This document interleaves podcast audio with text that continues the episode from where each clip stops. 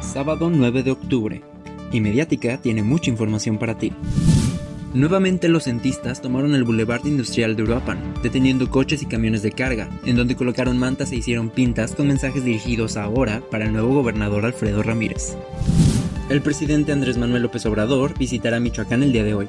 Lo recibirá el nuevo gobernador en la capital del estado, con el fin de darle a conocer los proyectos que se tienen para Michoacán y exista una coordinación de ambos niveles se hace una extensa invitación a todos los urapenses a la segunda Feria del Libro para la Paz y la Esperanza, que tendrá fecha del 8 al 17 de octubre en el centro histórico de la ciudad.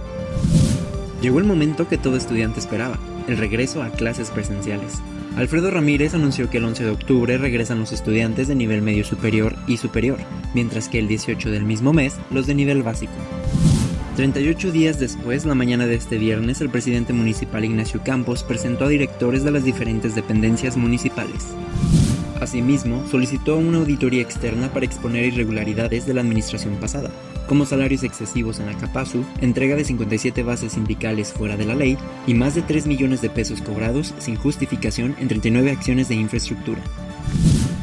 Mediática, noticias en un solo clic. Soy Emanuel Mora que tengas un excelente fin de semana.